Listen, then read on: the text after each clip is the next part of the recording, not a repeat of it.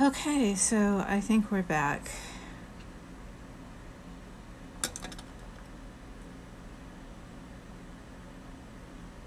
I got the television. All of these are working. This is just buffering.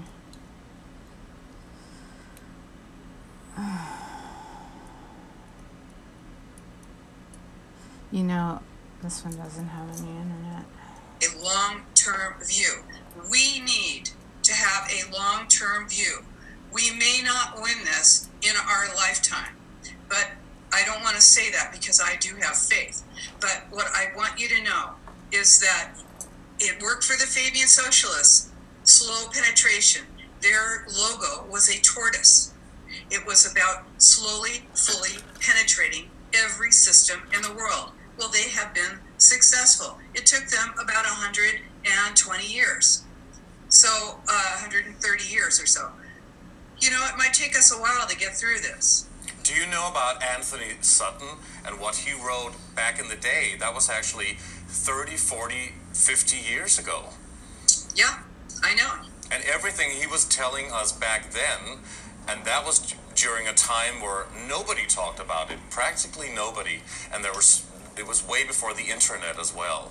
Yes, that's right. People have been re- revealing these hidden secrets for a long, long time. If you just if you just look for it. Yeah. Well, unfortunately or fortunately, whatever you want to say, it's not so hidden anymore. Uh, and uh, it's right out there. You're not a conspiracy theorist. This is a conspiracy fact. This is what it looks like. It's in your town. I don't care how small your town is. You could be in a town of a couple thousand and you're going to see this plan in your town. And uh, this this is a this is a whole life plan, and it affects your educational system. So they've been doing this. Plan's been underway for uh, 27 years. So those people have grown up, gotten out of school themselves, gone into your planning departments. They are your professors, your teachers, your elected officials, and uh, you know that's what slow penetration looks like. It's what Hitler said, and what every uh, every uh, despot says: "Give me your children up to age seven, and I've got them for life." And uh, so we've lost control of you know a couple of generations of people who have really been indoctrinated in this plan. Why don't we hear the term UN Agenda 21 on the mainstream news? I mean, I know in Denmark, we are here in, in Denmark, they actually they have that plan. It's, it's actually a public It's plan censored. if you just look for it in, in the local censored. community.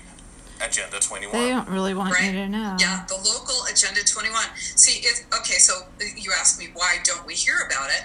Certainly, one of the major reasons, and I'm, and I, I this is like something you know, stop me if I'm going to talk too long because there's a lot to talk about right here. Um, you know, uh, with Agenda 21, Agenda 2030. Okay, so let's just start there for a sec.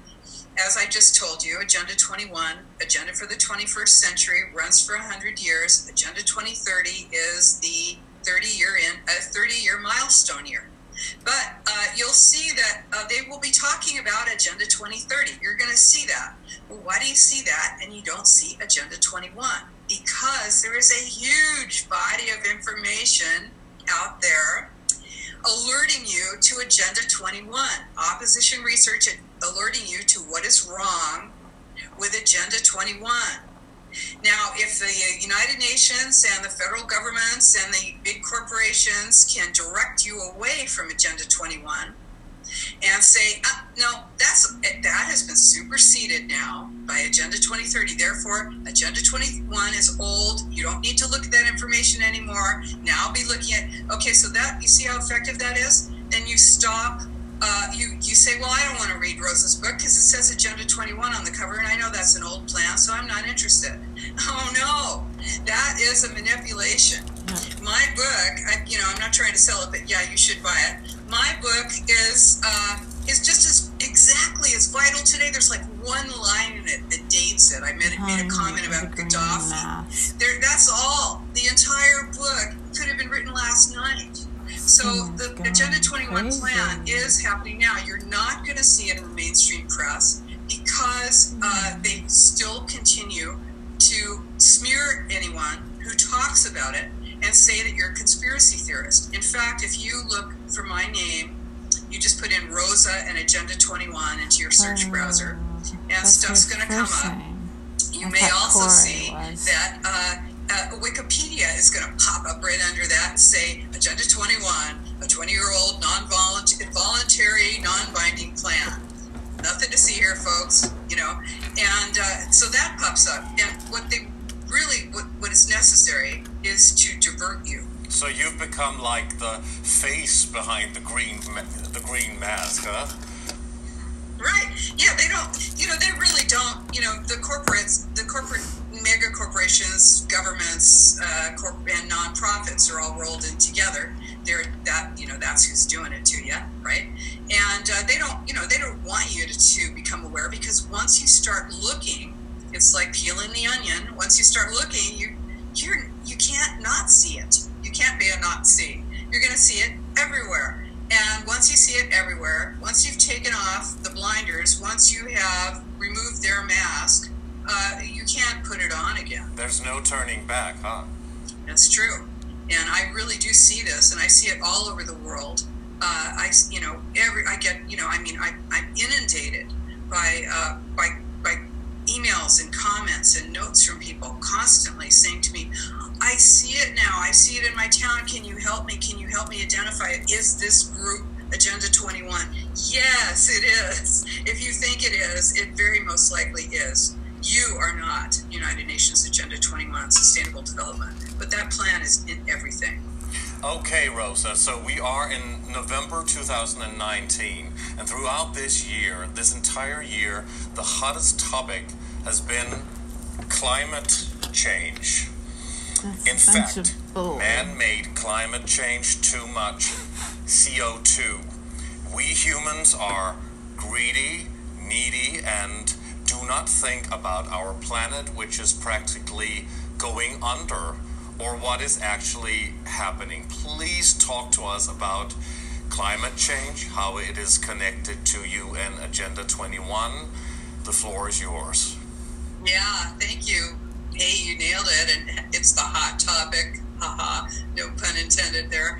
Um, yeah, well, here we are. You know, okay. So, if I was going to tell you that there's a worldwide plan to inventory and control everything, control you, to limit where you live, to restrict your water and energy usage, to make it so that you can't move freely, to uh, surveil every every element, every aspect of your life. You got no privacy, right? If I was going to tell you that, well, you'd probably jump up and say, "I'm, I don't want that. No, I'm not going to go for that." So, Agenda 21 requires uh, two major crises in order to get you to buy it. Because once again, revolution is bad for business. They really don't want you to jump up and say, uh uh I don't want to do it. So they need to terrorize you. So uh, there's two, two, terror is, is, a, is a vital part of any totalitarian plan. Um, so, uh, you know, because you have to move that populace, and it's not easy to do it. And it's not easy to do it globally. This is a real big plan, very hard to do, very hard to implement it globally, right? So, I'll tell you this global catastrophe or crisis requires a global response, and that justifies global governance. Just keep that in mind, okay? You got a global crisis. Of course, you have a global response. We will never forgive you. And then you have uh, justification for global, uh, you know, global governance. New World Order. The New World Order. Yes, let's say it. The New World Order. Yeah. Um, yeah, that's what it is. It's the New World Order is central, uh, central control, full central control, and and information. So, uh, okay, so climate change is global, right? It, this is the story. And the story of climate change is that we're, you know, we're we're in such a dangerous situation that we can't. You can't ask questions. You cannot think. No dissent because it's you're about to be underwater in a minute. You need, you need a snorkel to get out of bed. So, you know, this is your life is about to end. You're going to kill your children. You awful, awful person. And it, or you're, you know, the future. You're destroying the the, ability of the fu- future generations to meet their needs. That's what sustainable development is. Uh, you know, you don't want to destroy the ability of future generations to meet their needs. So climate change says yes, you are doing that, Uh, you're destroying the planet. In fact, you're actually killing the entire world. That's pretty intense. And so you need to uh, restrict. It's about austerity. You need to restrict, restrict, restrict, control, control, control. And that's how you do it. Well, you also need. There's two. There are two major crises that are part of Agenda 21 that are used to implement Agenda 21 worldwide. The first one is climate change. Second one is terrorism, terror. So uh, that's that's what justifies full surveillance and and, and information, right? Accumulating all of everything, any output, any information that you've ever offered to anyone. And of course, the Chinese take it a step further with. Uh, with the social credit score, where even comments that you make, it's like Nazi Germany, where even comments that you make are recorded. Uh, you know, where every as- action that you make is Mm, nothing credit is too score. small to record. So uh, this is necessary, yes. okay, for to make the plan mad at the happen, and the way they justify it. A total No milk for Orwellian you. state, George Orwell's 1984, just in 2019. Yeah, and you know it's kind of interesting because uh, I don't know if you know this, but George Orwell sent his book to Aldous Huxley, and as you recall, they, they were co- contemporaries. And Aldous Huxley wrote um, Brave New World, and uh, and um, which uh, if you haven't read these two books, I, I so encourage you to please do that. Aldous Huxley wrote Brave New World, and George Orwell wrote 1984. Huh. Um, and so Orwell sent his book to uh, to Aldous Huxley. He said, "Can you read it? You know, tell me what you think." And Huxley said, "Oh, phenomenal book." But he said, "You know what? I think it's going to look a lot more like my uh, vision of the dystopian future than yours." Mm. And uh, of course, Huxley's vision was, uh, you know, um, test tube babies and uh, indiscriminate sex, and it basically you can, you know, it's like. Uh, yeah, you have your virtual reality Mm, headset. You smoke. You got your joint hanging out of your mouth, um, and you know you're happy. You're happy. You're, you're narcotized to this point where you're not going to make any objections. Um, well, really, it's an amal- amalgam, in my opinion, of both of their views and probably Yeah. others as well. Because uh, you know, throw, let's throw it all in the pot, stir it up, and see what works. So it all works. Um, so you can, you know, you'll have many people who will be in their long tiny smart growth unit uh, with their virtual reality headset on, eating virtual food while they're smoking a joint. Am I against weed? No, I don't care if you smoke weed, but uh, or drink or whatever you want to do. But uh, it makes you not care, and th- that's what these drugs do. They're designed to, you know, and your and your prescription drugs, they're designed to make it so that you you know, you really don't care, and that's what they want a dumb, a, a, a pa- a passive populace. So uh, if you have your and virtual reality is coming, and then they will find they will actually be able to. Uh, I, I read, you know, I, I read as much as I can understand about cutting edge technology, and uh, uh, holograms will are they're working on holograms so that you can project yourself into a location, and it, let's say you want to take a walk with someone who's in another part of the world, you can actually take a walk with them. It looks like they're there. Well, Oh, imagine the power that you would have to project someone somewhere, or you know, project yourself. Uh, have you done a crime? Will you be able to believe what you see? So that is really connected to AI, artificial intelligence. Yes. So you think to yourself, well, you know, right now it's pretty hard to know if you can believe what you read. But to not believe what you see with your own eyes or hear, that is really Talking incredible. about 9 11. And you know, of course, we can talk about biometrics and how uh, biometrics, full biometrics, Talk include your 9/11. odor as well, your smell, the smell of your body. Really? Yeah. Yes, and you can, yeah, and you can be wearing a full burqa, and they can know who you are. You know, I mean, I've thought Yeah. about, you know, of course, you play with these things. You know, when you think about, well, if I have to go underground, how would I do it, and where, how could I possibly survive?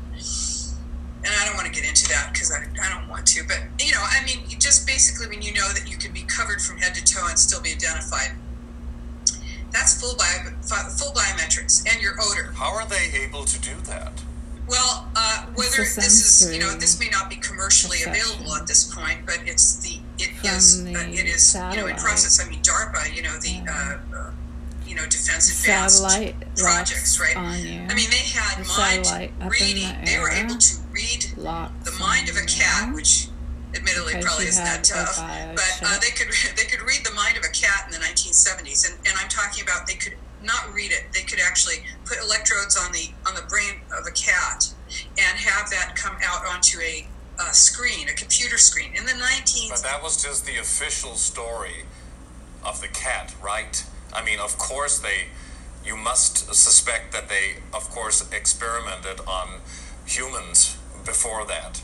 Well, certainly. Well, I would say they probably did start with a cat because why waste humans? You know, I mean, you can play around with cats for a while until you get your thing together. Uh, that's my point. Is if you're doing that in the '70s, what are you doing in 2019?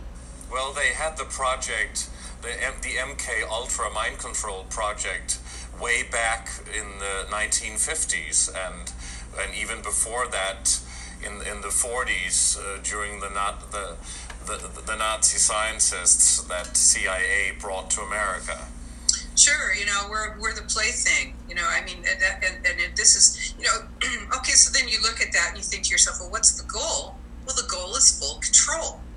So uh, that's where you're at. That's where you're getting to right now, and that's why I brought up the uh, virtual reality headset because you know you can have a virtual reality headset on where you're and they're you know they're, they will get to the point where they're you can't distinguish uh, that from you take it off and it looks exactly the same. You can't t- distinguish it from reality. Then you can have, you know, uh, you know, one can imagine what you can do. You can travel all over the world. You can have relationships with people. You can eat whatever you want, and you'll probably starve to death there in your chair. They'll find you years later with, you know, uh, uh, uh, spider webs going from your face to the, you know, the keyboard.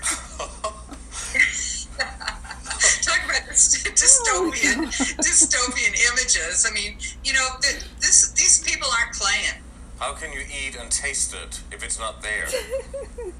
Well, you know, that's and, and this is kind of funny because thinking about Aldous Huxley's Brave New World, where uh, if you remember that that book, which I do remember very well, um, you'd go to the movie theater and your chair would be a, a thing called a you know you'd go to the you wouldn't go to the movies you'd go to the feelies. And you would feel everything in your chair including you know like all kinds of stimulation if you get my meaning and and everything. So uh, yeah you could probably they'll probably find a you know electrode thing that makes you think you're full you know i'm full i ate even though you haven't eaten for a week you know and i mean of course what better way to control it Certainly a good diet, huh? really where is it when i need it Exactly. Yeah. Tell me about it. So, going back to climate change, yeah this is, of course, something that everybody talks about. This is the official narrative. Even scientists are coming out saying that, well, this is man made cli- climate change. There's this CO2 scare. This is what everybody, well, maybe not everybody, but most people probably believe. So please talk about why they would do that. Why would they tell such a major lie if it in fact is a lie? Well, uh, you know what I say is, I don't know if it's a lie or not. I suspect, of course, that it is. But uh, whether it is or not, they would have invented it because it's so useful. Uh, because you don't, you can't move a whole world into a totalitarian uh, state. Uh, you know, into into one world governance. You can't you can't do that. Uh, you know, by you know consensus. That's not going to happen. So you have to terrorize the population. I think that's you know kind of where I was going with talking about how Agenda 21 requires uh, uh, you know terror, and so global uh, climate change is glo- requires global terror. So climate change is global and it's terrorizing you, and it will. It, it, and so if you're told that the only way to save the planet is to uh, have a totalitarian state, well, you're going to go, okay, save us, yes, please. You know, so that's the thing is, uh, you know, you see people, the Extinction Rebellion people and stuff like that, you know, gluing their butt, which, you know, I think they're a corporate construct, uh, you know, gluing their butts to, you know, doors and things like that, and children terrorized, seven, eight year old children terrorized, running out of school, you know, uh, with signs, try, advocating for things they don't understand because they're literally, they are literally terrorized. And that's the way that you, you know, it's a tool. How about the Swedish 16 year old girl Greta Thunberg, who's been heavily promoted all over the world, meeting with world leaders and speaking on national and international television all the time? Please talk about her. Do you think that she believes what she's saying? Is she talk? Is she telling the truth or not? Or who is feeding her then? Yeah, uh, I don't know. In fact, that's what I meant when I was, you know, kind of joking around. We will never forgive you. You know, it's like, uh, just think about this for a sec. You know, I, I do want to talk about her and, you know, and climate change, of course, but just think about what is the worst possible thing. I don't have children, but, uh, you know, you don't need to have them to know this. What's the worst possible fear that a parent has is that their child will look at them and say, You have screwed me up so bad that I am never going to forgive you. That's it. You really blew it. And so no one wants to hear that. And here's a child standing up, uh, obviously being manipulated because, you know, you would never receive that kind of press and that kind of recognition if you weren't part of the plan. Um, and telling people, telling adults, you have destroyed, you are killing us. You need to do everything you can to stop this. Uh, it's the new children's crusade, right? It's the new children's crusade. Crusade. They're being manipulated, and uh, we'll never forgive you if you don't uh, reduce your carbon emissions to zero within the next five years. A, a, literal impossibility for the world. But it allows for full terrorism. And think about this I did talk about uh, getting children from the age of zero to seven.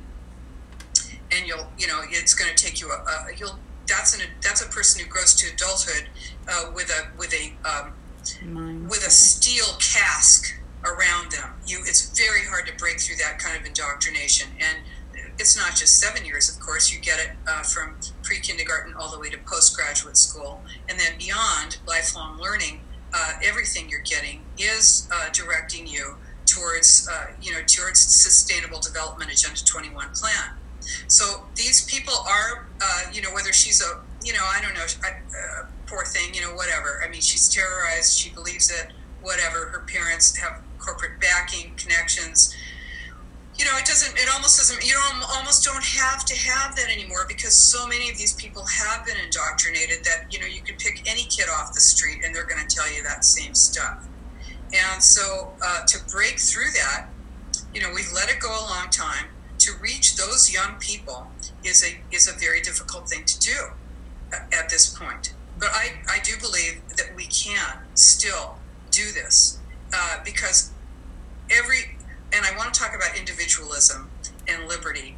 But just to jump in there before you go on with that as well, you also see famous people who are certainly known to be individualists, such as the very famous Jane Fonda being arrested two or three times, perhaps, being a climate activist as well now. Yeah, there's Jane out there getting arrested, you know, joking around with the people who put the little plastic thingy around her wrist, and then she goes to the plaza for dinner. You know, it's like this is some crap. It's total, you know, and who is she married to? Ted Turner. Just think about Ted Turner, okay? Ted Turner is a huge, huge supporter of the United Nations. Uh, runs the United Nations Foundation or funds it. Well, they're not married anymore. I know they're not married anymore. Yeah, yeah, yeah. Who cares? I mean, the fact is they were, and you know, they're still great pals. I'm sure. Anyway, it, you know, these people. It doesn't matter. You know, they're she's all she is is a. Um, you know, maybe she's getting some money. Jane Fonda has always been a political activist. Yeah, I know that. She was in Hanoi Jane and all that stuff. I know that, and the and you know these are these are people who they love that you know i mean i don't care where you are in the world. The socialist worldview is that the human being man is man is bad and we're going to make him better. And this is why we need to talk about individualization individuals because this is the climate change story. And this is what you need to know is that human beings are bad man is bad and we need to make man better. We need to make man we're not talking about gender here we need we need to make humans, human people, whatever, uh, global citizens. And a global citizen is a citizen of nothing. You are not a citizen uh, when you're a global citizen. You are a, a tool. So uh, it, the the concept of okay, well, are we done with Jane Fonda? Because you know, really, all of these people are just uh, they're either tools or they're willing advocates because they're either getting paid, they're getting uh, market share, they're getting recognized uh, you know, they get something out of it. Maybe they do believe it. Well, if a lot of people and scientists are saying, coming out saying there is a genuine problem with CO2 and that it is man made, then a lot of people, and certainly people who are known to be political activists, may want to do something about this or for this. But a lot of alternative scientists and also very well um, educated and respected scientists who are not allowed to speak on the mainstream news have come out and said that, well, there is some kind of ongoing climate change. It is a natural uh, process. It is something that's always been there. It always will be there, and it will continue to be like that. But it's not something we have to worry about. It's uh, it's a natural process. Right. It's Yeah, well, that's process. you know that that's probably the case. Uh, it looks like it from you know from what you look at. Yeah, um, but not- you know that's it's irrelevant. You know. I mean that's why it doesn't matter how many scientists you have Mm-hmm. saying, "Hey, wait a 2nd I don't think that's right," Mm-hmm. because uh, you know I'll tell you why. Because here's the deal. You think you're in the community. The community. Okay, so in this case, it's the global community. You think you're part of any community. You're not. Uh, if you dissent, you are not. You're suddenly find yourself kicked out of the nest. You're not part of the community. Dissent drops you out of the community. So you've got to be tough and strong and brave to do this work. So, um, so if you just, you know, so this is the global community. So the idea is that you're, uh, the individual is measured against the rights of the global community, which are uh, always outweigh the individual. So you can have uh, uh, you can have thousands of scientists saying, "Wait a second, this you know I don't buy this," uh, because you have ninety five percent of the world's scientists, and therefore you're in the minority. You know, this is real democracy, right? This is mob rule. Uh, I remind you that the United States, uh, you know, in, in our very fine document, which is unfortunately uh, ignored at this point, of the Constitution, the Bill of Rights, uh, we're guaranteed the rights we were born with. These are not privileges. They cannot be taken away. We are born with them. Rights, uh, the, the global citizen rights are rights are not rights. They are privileges and punishments, and so they can be taken away or given uh, indiscriminately uh, under the you know control of your rulers. So the global citizen uh, when you're going against the global community, whether you're going whether you're a scientist or whatever you are, if you don't go with the the dominant uh, mindset, then you are you know you're a dissenter, you're marginalized, you're smeared, you're attacked. And these days, there, there's a term called climate change denier. Almost like a reference to being a Holocaust denier. I'm so glad that you noticed that because that is exactly the the thing is this is the I call Agenda 21 the biggest uh, public relations scam in the history of the world. Now they brought their A team. You're not going to see the A team, the you know the best people in your town, in your little town, but the people who've designed this plan are the best. And they have the very best public relations jargon people out there in the world, and of course they are going to use uh, your you know your your media celebrities because that's who sells the plan. Um, so yeah, that that's you know this is how the thing is designed. Is uh, you know you're going to be marginalized and attacked. You're going to be and smeared. So you're a denier. You're a climate change denier, Holocaust denier. You know, I mean, it's there's the, the link there. And the term conspiracy theorists were invented, uh, or at least entered the scene, and supposedly invented by the CIA after the Kennedy assassination in 1963, when people started questioning who was behind it.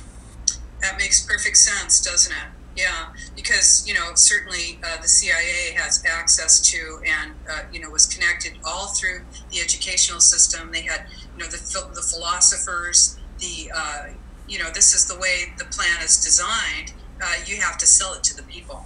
So, is this climate change agenda that you talk about, that you say is not real and not at all the way that we uh, are being told through the media, is that actually a UN Agenda 21 action plan uh, Club of Rome initiative?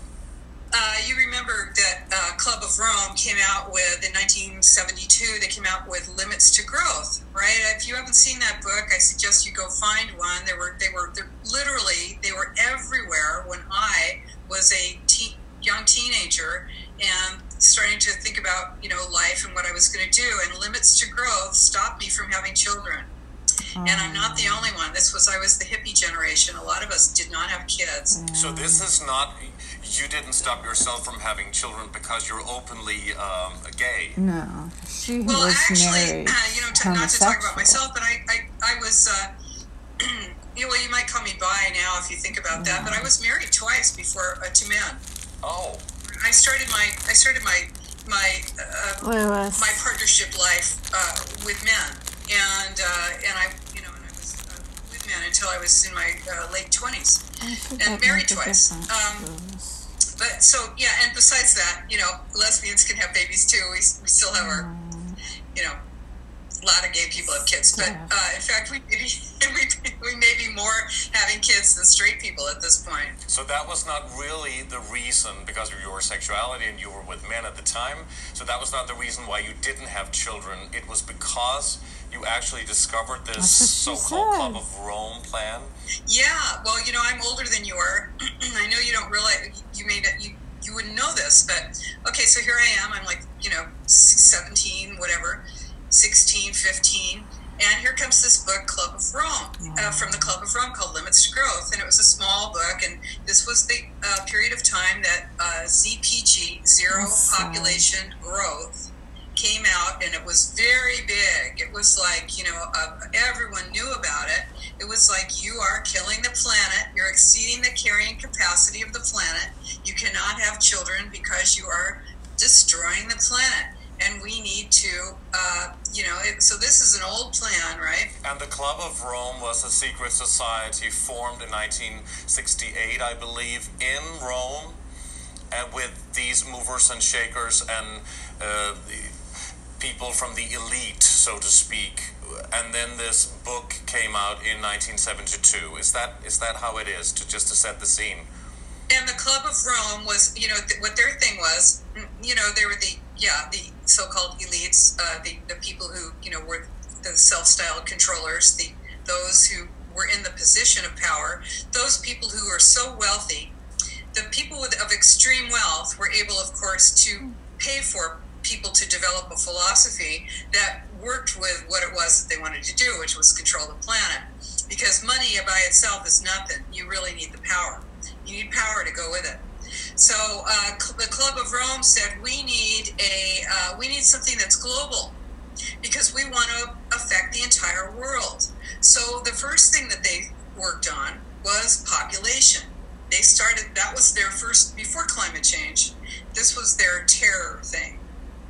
And that that was you know so I'm in the I'm in the you know phase one of the thing where they said okay we're going to throw this one out there we're going to terrorize an entire generation of people and think that they're ruining the planet and that they can't have kids because oh my goodness look what's going to happen if you do you're you know there's not going to be anything to eat Because they say we are overpopulated. yes And they are what trying to impose a depopulation plan. Yeah, well, you know, the story at that time was, of course, that was uh, it was peak oil came a little around that period, a little late, later maybe, but uh, you know, yeah, basically you were using it up. You know, this is uh, this is the whole this is the whole story, isn't that. it? You know, you the, the Earth is finite. You are using it up. Uh, we're exceeding the carrying capacity of the planet because you are having too many children. You are breathing too much air. You're using too much water. You're using too much energy. You're driving your car. You're using up the land. You can't, you know. Uh, and I, I tell you, this story is a lot easier to sell in, I know, very overpopulated or densely packed areas like uh, certain areas in Europe. Do you think that we have enough resources for everybody on the uh, on the planet? Oh yeah. Yes, unquestionably. Yes, I do. Yes. Absolutely. And you know, uh, Mal, you know, Mal, uh, Yes, I think people should also familiarize themselves with Mal. It's extremely interesting. You will uh, really be glad if you study The Great Leap Forward and the Cultural Revolution. What is Mel? Mao Mao. Zedong. Oh, Mao. okay, yeah, yeah. Oh, the Chinese, the former Chinese uh, dictator. Right. Yes, Mao Zedong, the dictator who, uh, with the Great Leap Forward and uh, the Cultural Revolution, uh, I, I so encourage people to, to read some things about that. And what, the best things to read, if you want to read a pretty excellent book, phenomenal book, called, read Life and Death in Shanghai. Life and Death in Shanghai, and it's by Nien Cheng.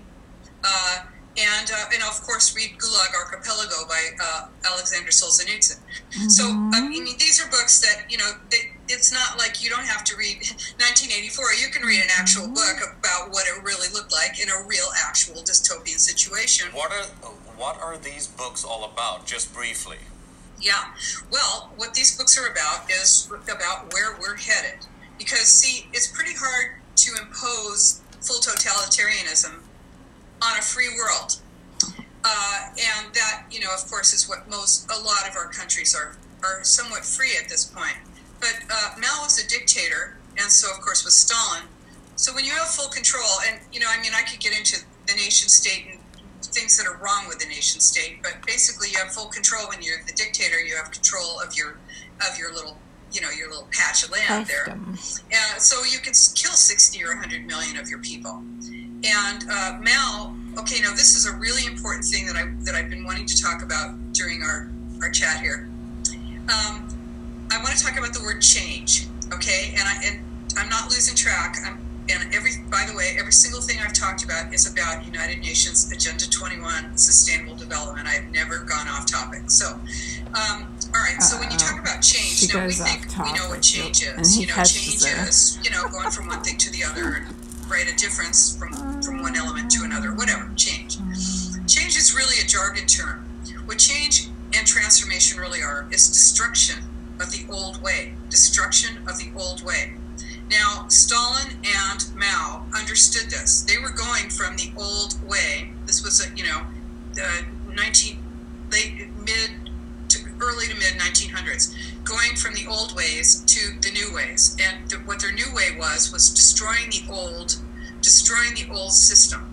And in order to destroy a system that uh, heavily entrenched over uh, many hundreds of years, uh, it was necessary to break it completely.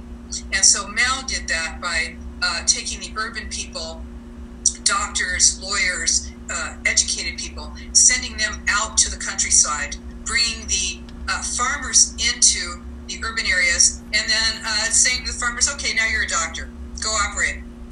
And, uh, and, and now, and the doctors out there in the fields that could not practice medicine.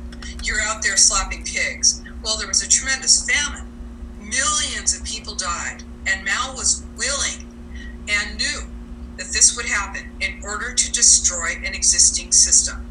So when you know that people are, you know, that these were, were their own people, so, okay, so this is what change is really about. Change is about just transformation and change are about destroying an existing system.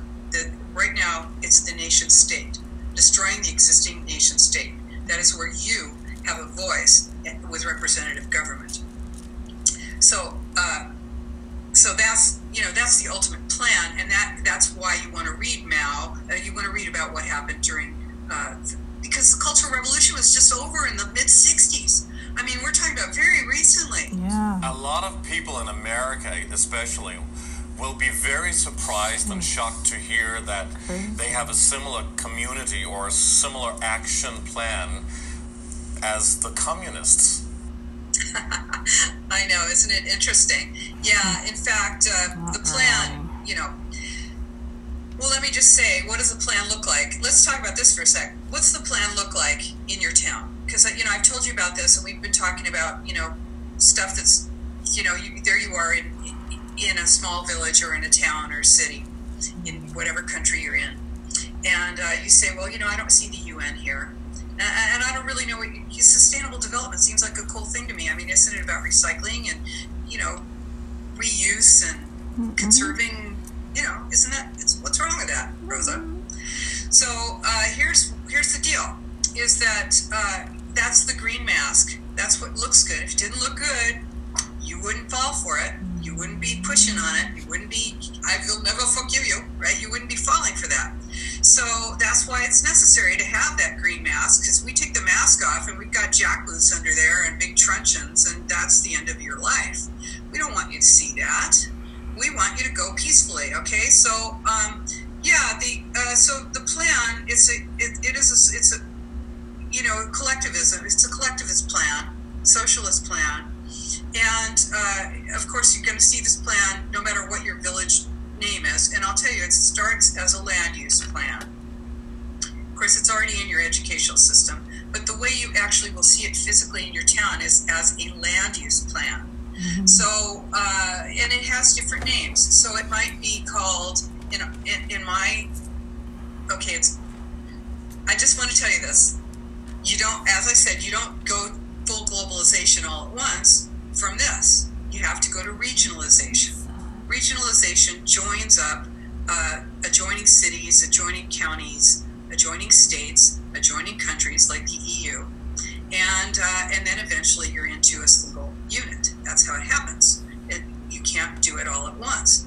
So uh, the other thing, though, is that a lot of those regions they break the jurisdictional boundaries. And what am I talking about?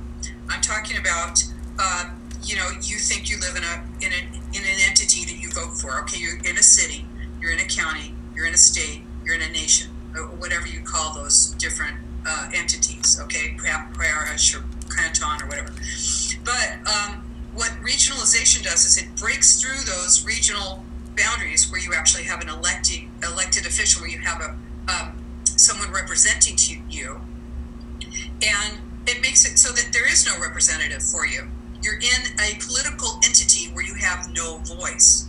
That's the goal because the goal is to take away your voice entirely. Well, there are names for these regional plans, and you can look for your regional plan. The way to do it, the first thing you want to do, put the name of your town or your village or your county or your state or your country in with sustainability. Sustainability and regionalization or regional and just you know spend some time doing this and you're going to see a lot. You're going to be inundated with stuff that you had no idea was out there.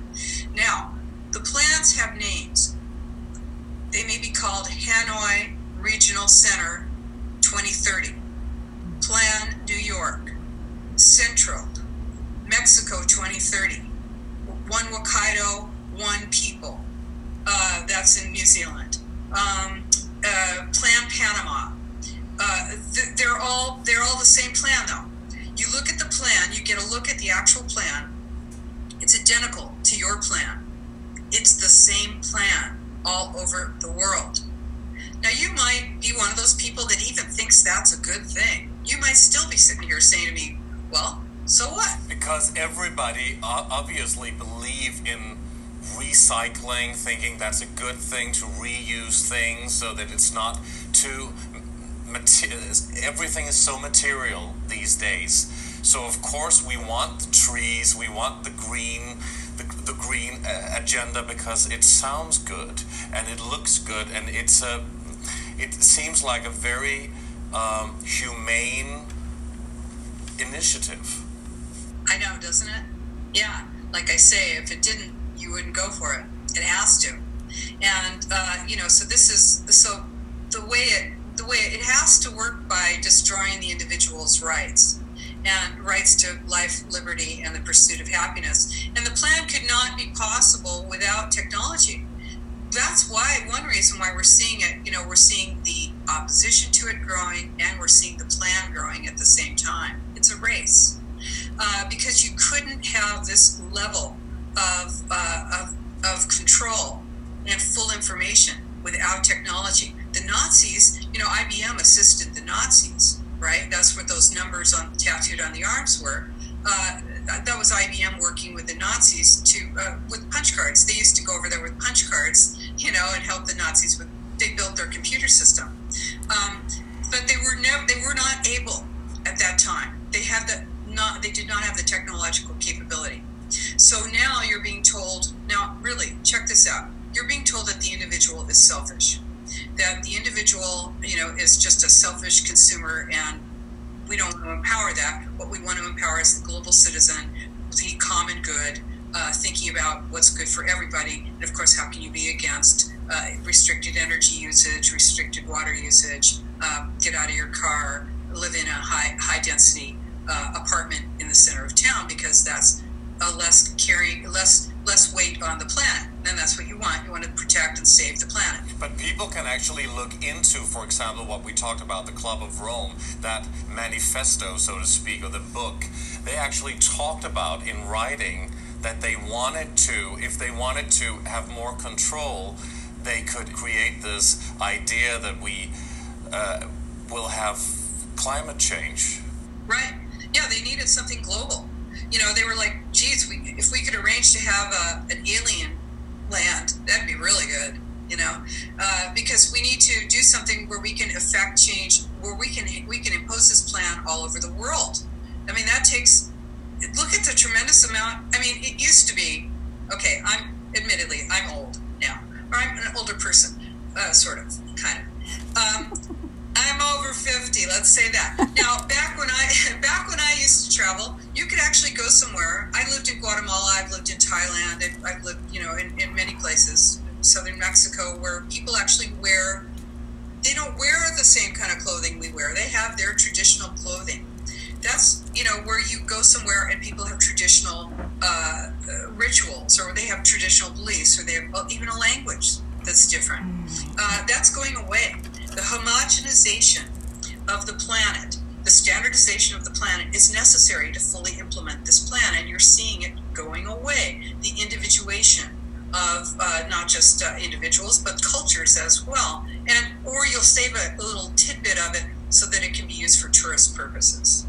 Uh, you know, so that's the real concept of individual individualization or individuals, individualism. But really, what it's meant to be, what it should be, and what we will re erect it as, and you will join me in doing this, is in being individually thinking into people, uh, asking questions, sharing information, not, you know, devolving into stupid fights, but instead, you know, waiting, listening to a person who is talking to you and allowing that information to come into you and asking yourself, does this make sense? How do I, what do I think about it?